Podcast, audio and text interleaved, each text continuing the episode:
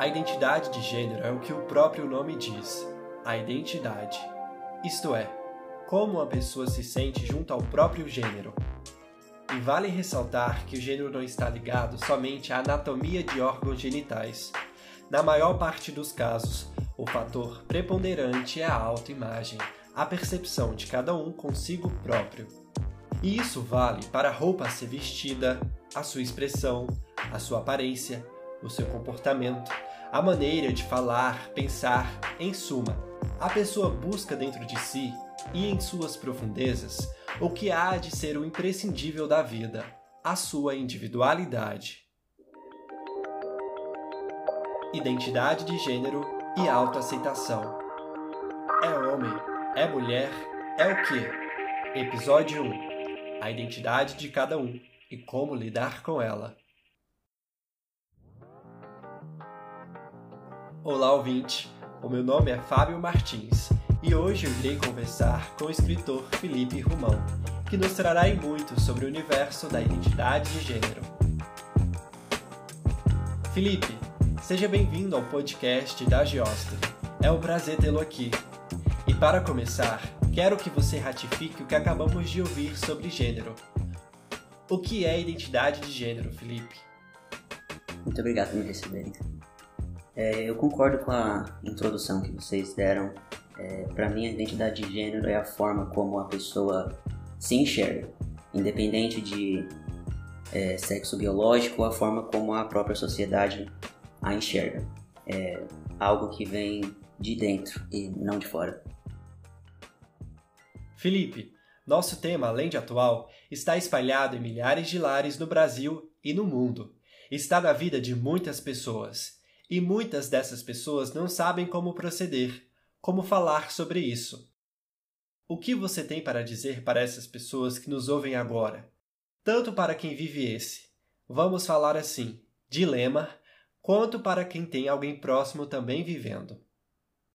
Eu acho que a primeira coisa, principalmente para as famílias, é manter em mente que a pessoa trans não vai deixar de existir. O parente dela não vai deixar de existir. Essa pessoa não vai morrer. A essência dela continua a mesma. O que vai mudar provavelmente não, não é uma, uma regra, nem todas as pessoas trans passam por acompanhamento hormonal, mas o que pode mudar é a, é a aparência externa e talvez questão de nome e pronome, né? Mas existe esse medo da família de que a, eles vão perder o parente, o ente querido. Mas é muito pelo contrário, ao invés de perder essa pessoa, a família vai ganhar meio que acesso à versão mais autêntica dessa pessoa que elas amam.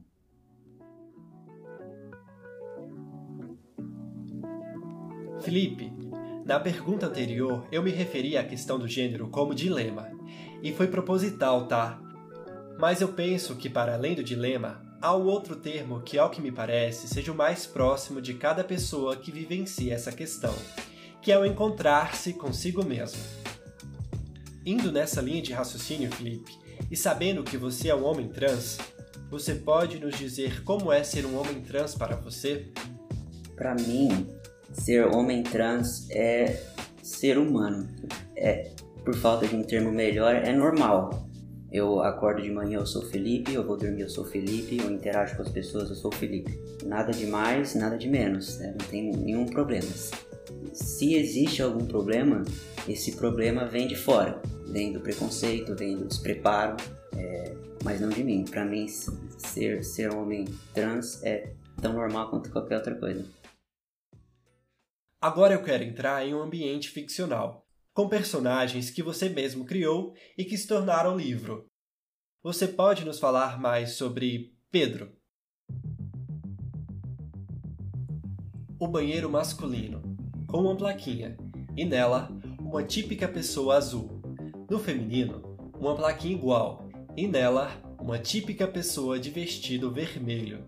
Pedro, ao passar em frente, parou e pensou se deveria ir ao banheiro agora ou depois. Ele não gostava de usar banheiros públicos, porém, a viagem até ali demorara e sua bexiga precisava de um. O Pedro, ele é uma mistura de algumas experiências que eu tive e alguns medos que eu tenho até agora, até hoje, frequentando banheiros públicos, independente do lugar.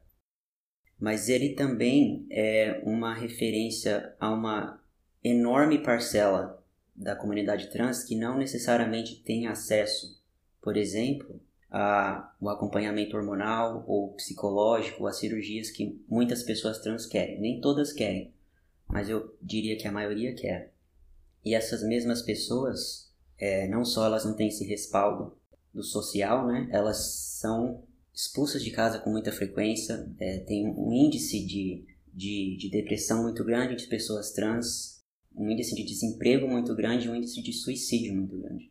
Então, o Pedro, ele é uma referência tanto às minhas experiências, aos meus medos e a essa parcela da comunidade trans.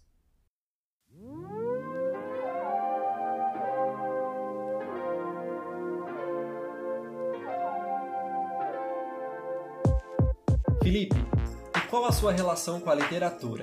Digo, o que leu, o que gosta de ler, o que te move as histórias? E por fim, onde a vida é mais divertida? Nos livros ou vivendo o dia a dia? Eu tenho até vergonha de admitir isso, mas eu não sou um bom leitor. É, eu tenho um terrível déficit de atenção que torna praticamente qualquer atividade complicada. Porém, mesmo assim, é, as histórias que mais me chamam a atenção são textos sarcásticos, é, espertos, rápidos e sobre assuntos que geralmente não são falados com frequência. A minha autora preferida, por exemplo, é a Carrie Fisher, talvez mais conhecida como atriz, pela carreira de atriz. Mas ela escrevia abertamente e de forma muito engraçada, sem ser ofensiva, na minha opinião, é, sobre assuntos pouco abordados. É, principalmente na época que ela lançou o primeiro livro dela, é, Postais do Abismo, ela falava sobre o assunto, por exemplo, como saúde mental ou abuso de drogas de uma forma muito interessante, mostrando uma perspectiva diferente. E sobre a questão da vida ser mais divertida, vivida ou escrita, tem uma frase da cineasta francesa Agnès Varda que eu acho que resume bem o que eu penso sobre isso. Ela disse certa vez que não se pode concorrer com a vida, mas apenas recriá-la. Então acho que é por aí que eu penso.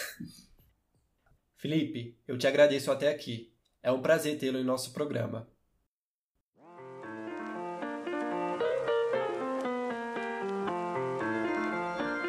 Esse foi o primeiro episódio de Identidade de Gênero e Alta Aceitação.